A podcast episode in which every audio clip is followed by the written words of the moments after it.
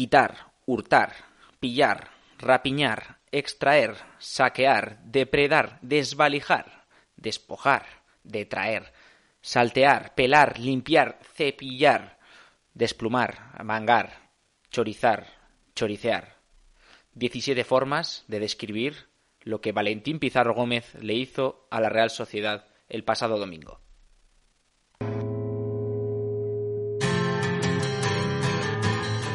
Estás escuchando a la sombra de Daco, un podcast que es campeón de copa.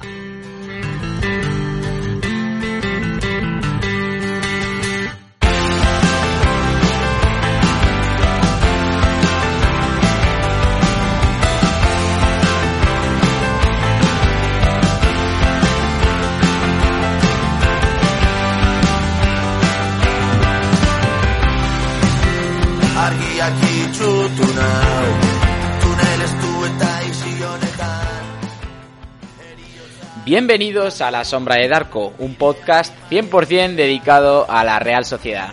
Y que como bien dice nuestra nueva intro, eh, que no os cansaremos nunca de, escuchar, un podcast que es campeón de copa, amigos y amigas. Mi nombre es Adrián Meloqui y pese a que esta sección de introducción la suele hacer mi buen amigo Diego Campoy, en esta ocasión me hallo solo eh, grabando este podcast. Me hallo solo porque mm, a Diego, mm, según acabó el partido del pasado domingo en, el estadio de Mestalla, le mandamos a su ciudad natal a interponer una querella criminal, eh, pues aprovechando, ¿no? Que Diego pues tiene contactos en la en la Fiscalía eh, del Ayuntamiento de Valencia, que no sé ni siquiera si existe, pero, pero bueno, tiene contactos, eh, contra Valentín Pizarro que, pues como bien sabéis, perpetró un auténtico escándalo ¿no? en contra de, de la Real Sociedad.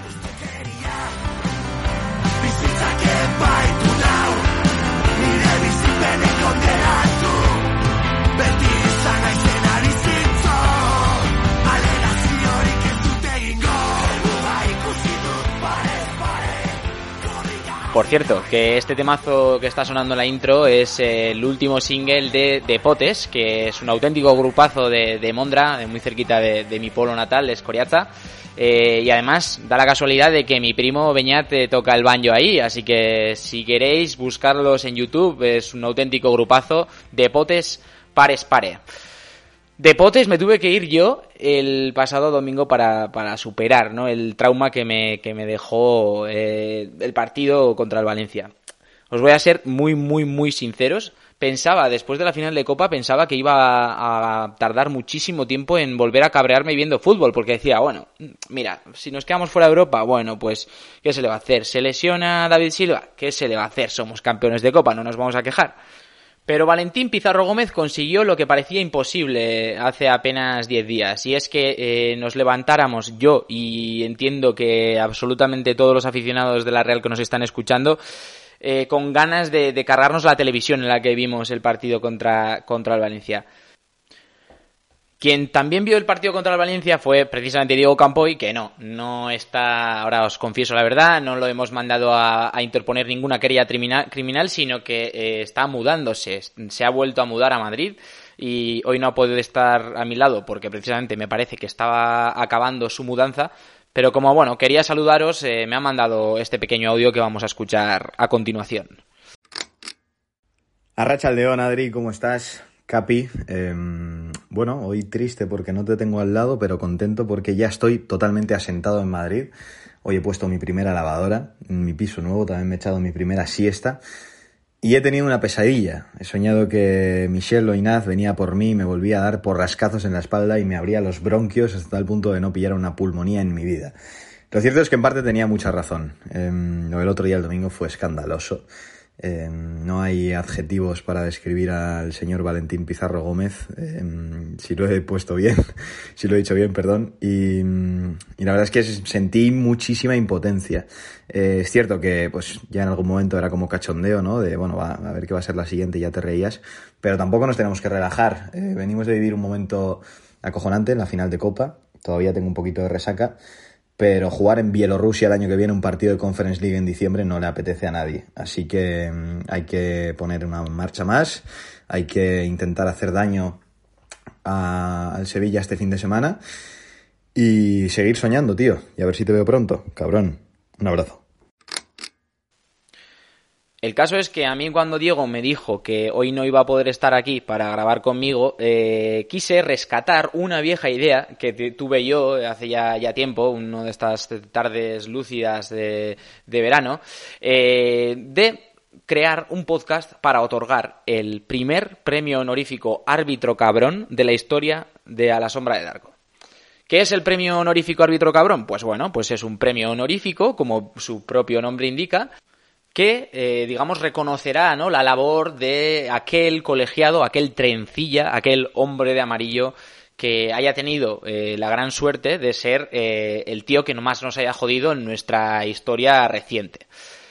Como yo no quería empezar aquí a recitar nombres uno tras otro y como os he dicho tampoco me apetecía trabajar demasiado hoy, he pedido a, toda una colección de, All Stars de, del entorno de, medios y, influencers de la Real que, me echaran una mano.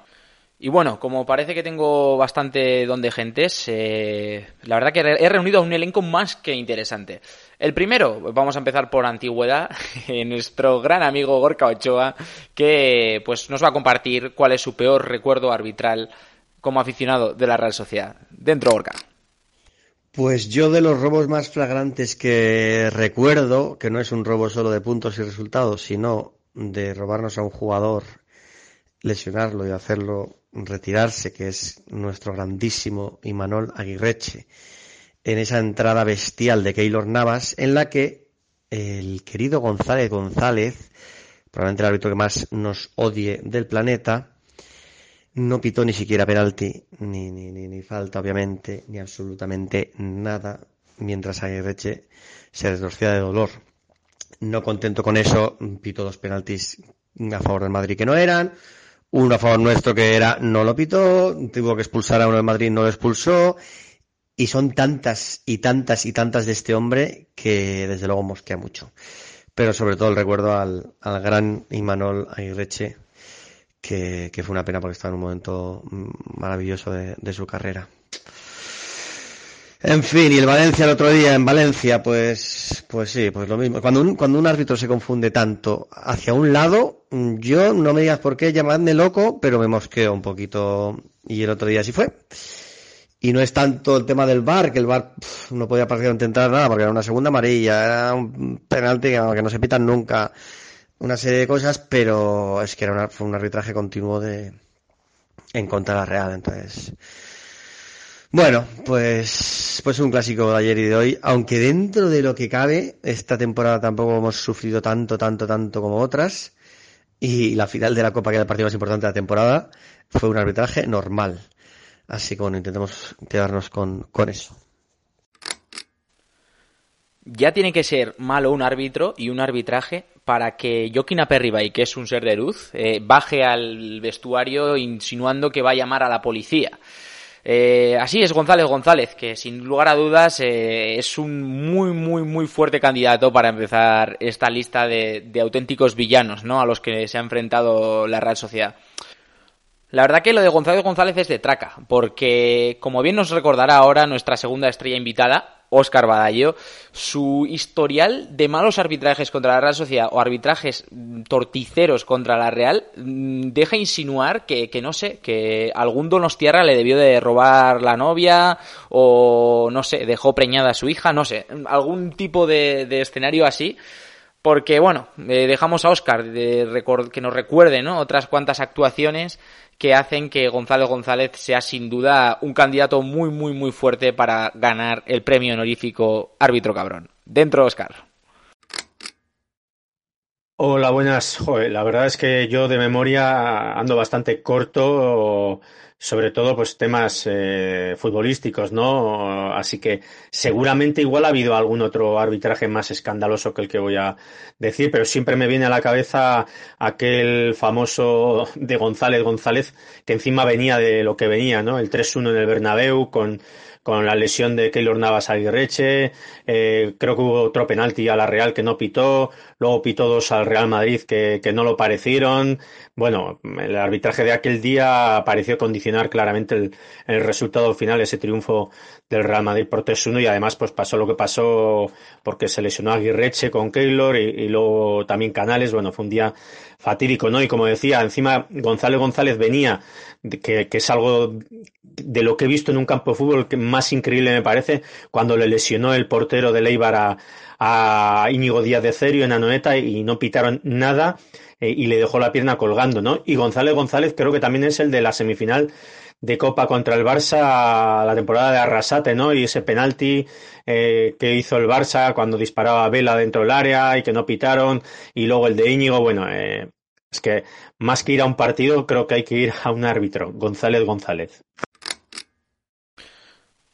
Lo cierto es que, que, aquel día en el que Sigorgo y Curía, portero de Leibar, reventó la pierna al pobre Íñigo Díaz Cerio, eh, yo estaba en Anoeta, me acuerdo.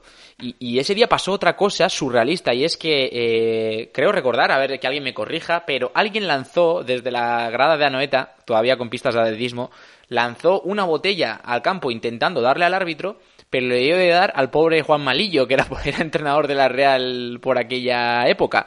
Y, y, el árbitro decidió abandonar el campo antes de que, o sea, estando los jugadores arriba, cosa que eh, se ve que los trencillas tienen absolutamente prohibido hacer, deben de ser los últimos en, abandonar el campo. Gonzalo González es malo, malo con muchas ganas, pero eh, tristemente no ha sido el único árbitro en la historia de la Real que ha dejado a un jugador de la Real gravemente lesionado sin sancionar siquiera falta eh, por parte del, del, jugador rival, ¿no? Del jugador infractor. Ese honor, ese dudoso honor, lo comparte con otro mítico, Don Pino Zamorano, de quien nos habla Aitor Sansinenea, uno de los tres grandes que lleva el canal 90 Fútbol de YouTube. Muy buenas, Dark Olivers. Pues después del último capítulo en la extensa y nefasta historia de la Real en cuanto a arbitrajes en contra, en este caso protagonizado por Pizarro Gómez, traigo algunos de mis recuerdos en este aspecto y bueno, intentando tirar de algunos que no sean los más míticos, voy a echar un poco la vista atrás y voy a empezar por un recuerdo que tengo que creo que es verdad, aunque cuando lo cuente va a sonar una mentira, pero creo que fue en la década de los 90 que la Real jugó un partido en Los Pajaritos, en el campo del Numancia, y ahí el equipo local, el Numancia, metió un gol en claro fuera de juego que incluso el Linier levantó el banderín y señaló como fuera de juego, pero que el árbitro lo dio por válido y Linier luego se excusó diciendo que levantó el brazo porque le había dado un tirón. Tan surrealista como suena, pero yo lo recuerdo así y eran las cosas que le pasaban a la Real en los 90. Eh, años más tarde me acuerdo también trágicamente de la lesión de Mikel Aramburu. Ese partido fue en 2005 en el Sardinero y un defensa del Racing que se llamaba Oriol pues le hizo una entrada a la altura de la rodilla totalmente intencionado y que le partió la rodilla por tres partes. Incluso el médico de la Real, Escobar, dijo que fue la lesión más grave que había visto en su carrera. Pues en ese partido, en esa acción, a pocos metros estaba el señor colegiado Pino Zamorano, que quien se acuerde le entrarán tremendos escalofríos porque era un árbitro malísimo y porque en ese caso posiblemente fue su peor acción. Estaba a pocos metros viendo cómo lesionaban gravemente a un jugador y decidió que el juego debía continuar. No pitó ni falta, ni tarjeta, ni expulsión, cuando perfectamente podía haber sido una expulsión de muchos partidos porque Mikel Aramburu se quedó mucho tiempo en el dique seco y sin embargo el árbitro pues le pareció que nada, que el juego debía seguir. Fue tan grave la situación que la Real hizo una queja formal porque desde luego no podía quedar impune esa acción.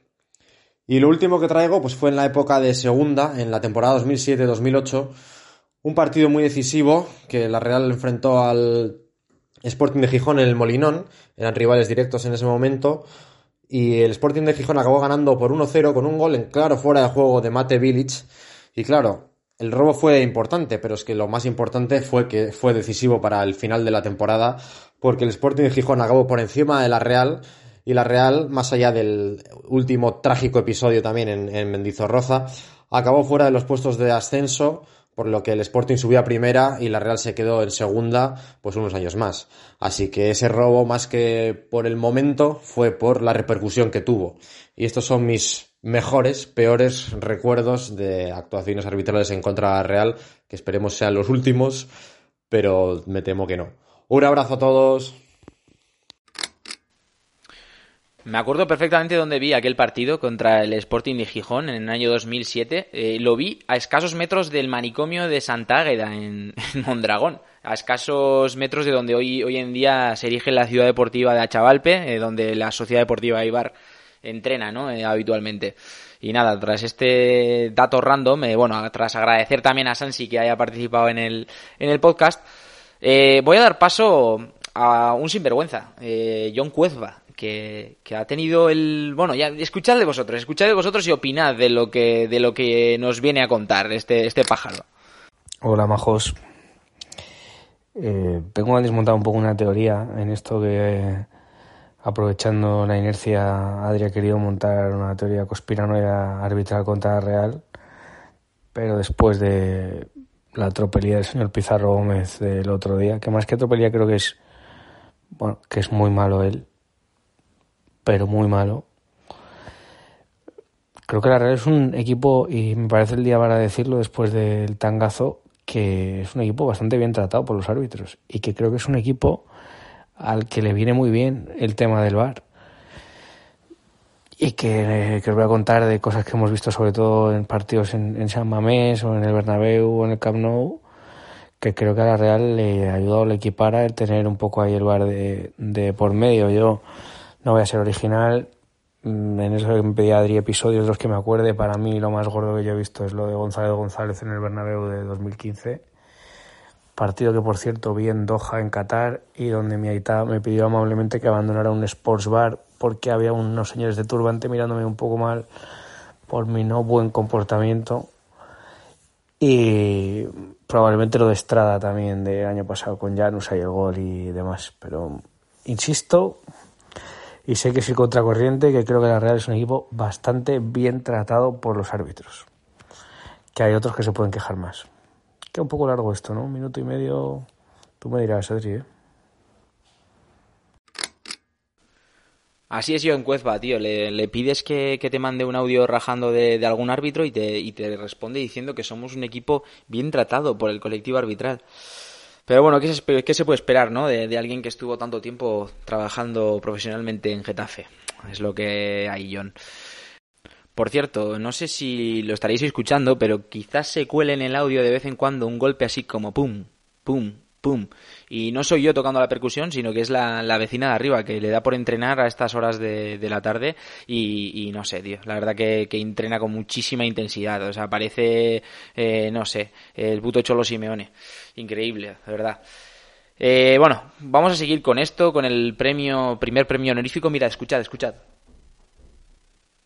No sé si se escucha. el caso, vamos a seguir con el premio honorífico árbitro cabrón. Eh, como veis, González González está destacado en cabeza de momento, pero como yo quería buscar nombres un poquito más random, dije, a ver, yo tengo un colega que tiene muy muy buena memoria, una memoria de elefante de verdad, eh, nuestro gran amigo Eneco Picabea, que de verdad, escuchad su intervención, dura cinco minutos, pero las anécdotas random que cuenta, algunas eh, he tenido que rebuscar en esos rincones recónditos de mi cerebro para, para conectar ¿no? con esas memorias, pero no tienen ningún tipo de pérdida. Así que venga, dentro Eneco. ¿Qué pasa, sandristas y sombristas? Me pide Adri Beloki que os mande mi robo favorito a, la Real y lo cierto es que soy una persona con mucha memoria y se me vienen a la cabeza pues un montón de, personajes vestidos normalmente de amarillo que han tomado decisiones muy difíciles de explicar y siempre en contra de la Real. Y lógicamente el principal árbitro o el principal culpable de todo esto se nos ocurre González González, que es que mirando la hemeroteca recuerdo un gol del Albacete en fuera de juego de Diego Costa, que es por 5 o 6 metros. Lo que no recordaba es que González González es el árbitro que da ese gol, porque es que están absolutamente todas, ¿no? Pero por salirme un poco de lo básico, que es lo que nunca jamás olvidaremos, me voy hasta 2009, cuando la Real estaba en segunda, recibí al Zaragoza y un tal Bernabé García, que era un árbitro tan malo, tan sumamente malo, que ni siquiera subía a primera división, en el minuto 89 se inventa un penalti de Claudio Bravo a Arizmendi que no le toca lo más mínimo, que Arizmendi se le tira encima, lo pita, lo marca Everton y el Zaragoza de Marcelino García Toral, cosas de la vida, empata Anoeta gracias a ese penalti y en el tiempo de descuento la Real tiene un córner a favor y seguro que recordáis una imagen que dio la vuelta al mundo en aquella época en las redes sociales, sobre todo en Twenty y en Facebook, que es Javier Paredes, el jabalí, mordiendo a Mikel la vaca en el, en, el, en el bíceps, que la vaca se quedó en plan de ¿qué me estás haciendo que me estás mordiendo? Porque no es Luis Suárez, porque no le sancionaron, pero es un robo un poco random porque penalti que no es, más penalti que es a favor, más una expulsión que no te dan, pues es un combo bastante interesante. Es el día, por cierto, en el que Xavi Prieto creo que vacunó a Paredes y le hizo la prietiña. Eso es en segunda división. Seguimos porque eh, voy a hablar de varios. Dos, tres años después, Derby en Anoeta, el día que Íñigo Martínez marca de medio campo. La Real hace un partido nefasto, horrible. Juega 15 minutos de la segunda parte brutales en los que le puede meter tres goles al Athletic, el de Íñigo Martínez, un palo de Grisman, y hay dos penaltis del Athletic, una mano de De Marcos que incluso sale en el canal de YouTube del Athletic. Cuando ponen el resumen, incluso la meten, imaginaos si es claro, con todo el brazo despegado, creo que es un taconazo de Aguirreche dentro del área que lo corta con todo el brazo despegado y le da absolutamente igual al señor árbitro que era Fernández Borbalán, de los buenos. Y luego hay otro penalti que no aparece en el resumen, pero que juraría que es de Gurpegui que traba a un jugador de la Real y es un escándalo. El Athletic, por cierto, ganó aquel partido, es el primero que gana aquel año y es el año que llega a las finales porque en Anoeta ganó aquel partido un sábado, domingo por la mañana y empezó a ir para arriba. Tercer caso, Álvarez Izquierdo, otro de los muy malos, nefastos. Real Sociedad 2, Atlético 1. Es que nos roban hasta cuando ganamos. Recordaréis, es el partido que entrena a Sier Santana la Real y que la Real gana con un golazo de Aguirreche a Miguel Ángel Moya. Hay hasta tres penaltis que le roban a la Real en un partido escandaloso de Álvarez Izquierdo. Primer penalti, Godín a Vela, lo de siempre. Vela enseñaba el balón y cuando le dabas el tackle, Vela ponía el pie y le pega un pisotón Godín que acaba en amarilla a Carlos Vela. Segunda parte, Vela se intenta ir de tres, aparece Mario Manjukic, que había marcado el 1-0 por cierto, y le mete un codazo entre la boca y la nariz que le deja sangrando, pero dice el árbitro que sigan, sigan. Tercer caso, un centro de Carlos Martínez que lo despeja Cristian Ansaldi con el brazo y el árbitro le dice que nada, y el linier, que está perfectamente para verlo, también le dice que sigan, sigan y que no ha pasado nada. Y el último caso, voy a hablar de González González y me voy a salir de los básicos, ¿vale? No voy a hablar ni del Eibar, ni del Bernabéu, ni de la semifinal de Copa, ni siquiera del 5-1 contra el Sporting cuando le rompió la nariz a Zurutuza. El año que la Real queda sexta, recordaréis que Juanmi marca el gol sobre la bocina para que la Real vaya a Europa. Dos jornadas antes, la Real juega en Sevilla, creo que es un viernes por la noche, un partido frente al Sevilla y empata a uno. Es un partido en el que Sergio Canales, Juan Mi Vela empatan el partido en la segunda parte, pero ya en el minuto 3 hay una jugada en la que Carlos Vela se va completamente solo, está lejos del área, es verdad, pero llega Clement Lenglet sin ningún tipo de opción de jugar la pelota, le traba, le, le tira al suelo cuando Vela se iba solo y dice el señor González González que no, que amarilla. Estaba a 25 metros de la línea de gol, me da igual, es una ocasión manifiesta de gol, llega por detrás, se desentiende el balón, le da absolutamente igual el balón y Gonzalo González dice que no, que amarilla. Después nos marca Sarabia en una jugada en la que Ben le pone la bota en la cara a Íñigo Martínez cuando era todavía nuestro central, que va de cabeza a un balón que irá el balón a metro ochenta, ¿eh? no es que Íñigo baje la cabeza. Ben le pone la bota en metro ochenta a Íñigo Martínez, se la quita, asiste a Sarabia, y marca gol. Segunda del señor González González. Y la tercera, ese mismo día expulsa a Zurutuza en una jugada que es una vergüenza absoluta, porque Vitolo se va de Zurutuza, un poquito desequilibrado, se tira, se cae. En cuanto le aparece por delante Odriozola, se tira y Zurutuza no se lo puede creer. Es segunda amarilla y es expulsión. González González nunca más, por cierto era uno de los que estaba ayudando en el bar en la final de Copa del Rey. Señores, no olvidemos de dónde venimos porque nos pitaron un penalti clarísimo a favor que lo sacaron del área con sus santísimos bemoles. Que sirva esto para que no vuelva a suceder. Un abrazo a todos los andristas leninistas y un abrazo a Dribeloki.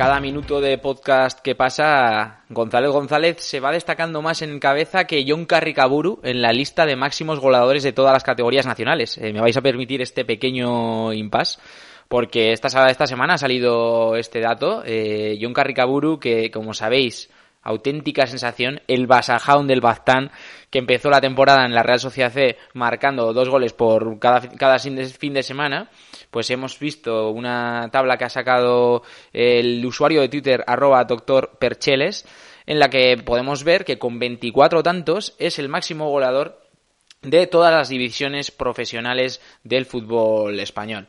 Así que nada, qué puto placer es tener un 9 como él ahí cociéndose a fuego lento, bueno, fuego cada vez más rápido en el Sanse. Lo que os decía, que González González se está quedando muy, muy, muy, muy solo. Pero todavía para poder, digamos, otorgarle oficialmente el premio, el premio honorífico árbitro cabrón, tenemos que escuchar a un par de invitados más. Uno es un auténtico clásico de los medios guipuzcoanos, eh, un amigo de la casa, Miquel Recalde, a quien vamos a escuchar, porque este también suma unos cuantos años, me parece, no sé si más que Gorka, tengo, me entra la duda, pero suma unos cuantos años y, tiene una muy buena memoria, así que seguro que nos trae alguna perla más que interesante. Buenas, cuadrilla, ¿cómo estáis? Pues mira, yo guardo grabados en la memoria y grabados a, fuego casi eh, tres actuaciones lamentables en contra de la Real en Madrid. No voy a, no voy a eh, recordar la de González González, que me imagino que tenéis en mente todos, sino yo eh, recuerdo tres visitas eh, y tres colegiados nefastos. Empezó con un 3-2 Fernández Marín, un partido que iba perdiendo la Real 2-0, empató a 2 y en la jugada siguiente de empatar pita un penalti inexistente totalmente de Lorenz sobre Snyder. El año siguiente llega el famoso 6-1 de Japón-Sevilla con la expulsión de Picabea y el penalti inventado con Millato victiándose por todos lados. Y eh, pues creo que fue dos años después a Suategui Roca en un partido que, me acuerdo que estaba yo solo viendo en el último anfiteatro de, del estadio de Bernabéu y cuando se cuela a Pinto y creo que fue Sidorf eh, se tiró, vamos, eh, era o córner, perdón, o saque de puerta o, o penalti, clarísimo, no había más, pues es típica evasión del, del, colegiado malo que quiere escaquear el bulto y que pitó eh, corner, que era imposible porque si lo único que toca fue la pierna de Sapinto. Yo me levanté y dije, penalti, me acuerdo perfectamente que había tres madridistas delante de mí, vamos, que estaban muertos de risa, tronchados por mi reacción, porque vamos, estaba algunos cascos todo callado. Pero bueno, ya sabes que de Madrid puedes salir con banderillas y, casi sintiéndote como el toro en las ventas. Nada más, un abrazo y lo que nos, y lo que nos queda por sufrir. Estaba yo aquí intentando tirar de, Google para buscar en qué día se jugó aquel partido del penalti de Lorena Snyder que ha comentado Recalde y se jugó un 5 de noviembre de 1995. Yo sumaba apenas tres años recién cumplidos y, me hace gracia, ¿no? Porque en el Bernabéu pasan, siempre pasan cosas, en el Bernabéu siempre pasan cosas, como hemos escuchado en varios de los audios que nos han llegado, pero he encontrado una crónica de Santiago Segurola eh, de aquel día, del 5 de noviembre de 1995, que empieza diciendo, el Madrid salvó por casualidad con un penalti simplón de Lorena Snyder otra noche de agonía. Y me hace gracia lo de penalti simplón de Lorena Snyder, porque si, si veis la jugada, eh, no es penalti ni de coña, pero bueno, eh, la prensa lo resuelve con un penalti simplón, ¿no? Porque imagino que, que los asiduos al Bernabéu pues estarían muy, muy, muy acostumbrados a que cosas así sucedieran. Y sin mucha más dilación, os voy a introducir a nuestro último invitado, que es Ait Hernández, el tercer miembro del, canal 90 Fútbol Club de YouTube, que lo va a tener bastante, bastante difícil, por no imposible, eh, desbancar a González González de, la cabeza, ¿no? del primer premio honorífico árbitro cabrón. Dentro, Aitz, cuéntanos.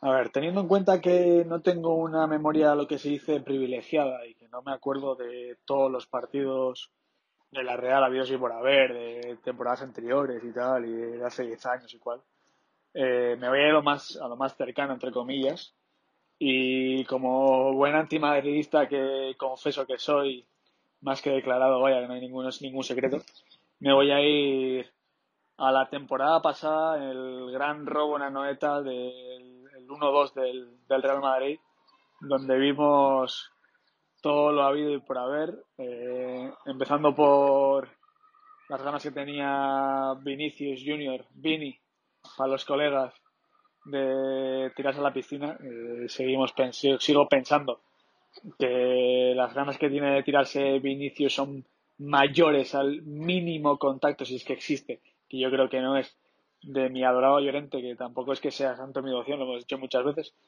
pero en este caso le doy, vamos, toda la razón a Diego Llorente que no hace nada por, por tirar a Vinicius y tiene más ganas de tirarse al suelo que, que otra cosa. Y el árbitro pica y lo peor de todo es que el árbitro puede picar, pero que en el bar se vea esa jugada y que se, no se vea claramente que Vinicius se tira eh, es escandaloso. Luego, el posible empate de la Real, eh, un fuera de juego posicional de un disparo de fuera de área donde no molesta prácticamente la visión de Courtois, que era el gol de Llano, que también seguiremos sin entender, ¿veis? o sea, tiene más ganas de anularlo que, que otra cosa, porque es que si no, no se entiende. Y luego ya para revisar el rizo y para hacer el hat trick después de, pues, de pequeñas decisiones, porque todo el partido al final son pequeñas decisiones que se van tomando a favor de, de los blancos, ya esa mano, o sea, hombro que se inventan, porque claro, ahora esta temporada han aclarado que a partir de la zona baja del hombro es mano, claro, tienen que, que dejar esa parte cubierta para que si Benzema le da la gana hacer lo mismo no sea penalti. Lo que deja al descubierto eh, que no tienen ningún tipo de vergüenza los árbitros para rectificar una norma que quiere decir que el año pasado se dieron cuenta de que la mano de Benzema es clamorosamente, o sea, clamorosa, perdón, y que se tenía que pitar y que, o sea, es el mayor robo que recuerdo en los últimos años porque es escandaloso. La Real luchando por entrar en Europa y el Madrid luchando por ganar una liga que al final la gana con, eh, con 12 jugadores, porque es que es así, o sea, por mucho que se diga que defensivamente mejoró y tal, no. Si no es por decisiones arbitrales claras y clamorosas, no gana esa liga. Pero en cuanto a la Real, es que ese robo es, es bestial, es impresionante y es, ya os, digo, que mi memoria no es privilegiada y que la, última que recuerdo y la más gorda es esa. Medie Jiménez, Bernabé García, Japón-Sevilla, eh, Fernández Marí, eh, por encima de todos un nombre que se ha repetido prácticamente en todos los, los audios que hemos recibido, el de José Luis González González. Así es, el primer premio honorífico árbitro cabrón viajará a Ponferrada eh, a no ser que, vosotros, la audiencia, los que nos escuchéis, nos queréis dejar en los, en los comentarios, en Twitter, en Evox, e incluso en nuestra cuenta de Instagram, a la sombra de Darko, eh, otras anécdotas, otros recuerdos que tengáis. Hay otros nombres clásicos como, como Medina Cantalejo que no han salido y que podrían tranquilamente haber, haber sido escogidos, ¿no? Para, para esta lista de, de ilustres trencillas que nos han alegrado las tardes de, de domingo y sábado en nuestra, nuestra trayectoria, ¿no? Como aficionados de la Real. Pero eso, os invito, os invitamos a que nos compartáis todos los recuerdos que tengáis. Sabemos, por otra parte, que lo que nos pasó con Valentín Pizarro Gómez en Estalla es probable que vuelva a suceder. No sabemos si es en este final de temporada o, qué. Pero queremos acabar este podcast eh, dándole un gran abrazo, mandándole un gran abrazo a Miquel Merino, que hemos sabido hoy que probablemente eh, acabará la temporada en el dique seco porque jugó la final de Copa ya con una vértebra rota y dio ese pase a la eternidad que a todos nos nos, nos, nos llenó de tantísima alegría con jugando en una condición física, ¿no? Forzando por, por querer ganar una copa con su Real Sociedad, ¿no? Para ti, Miquel, es este final del programa. Milla Esquer de non partes, eta besar cada un bat. Aupa Real. Viajó por toda Europa y se vino con la tropa a la armada letal. Cada le otorgó el título de conde por su elegancia y su buen hacer y ahora todos los rivales en cuanto le ven se prosternan ante él es el conde merino da un pase hacia la eternidad con su visión interdimensional. Que esconde el conde, que esconde el conde, te esconde el balón, te esconde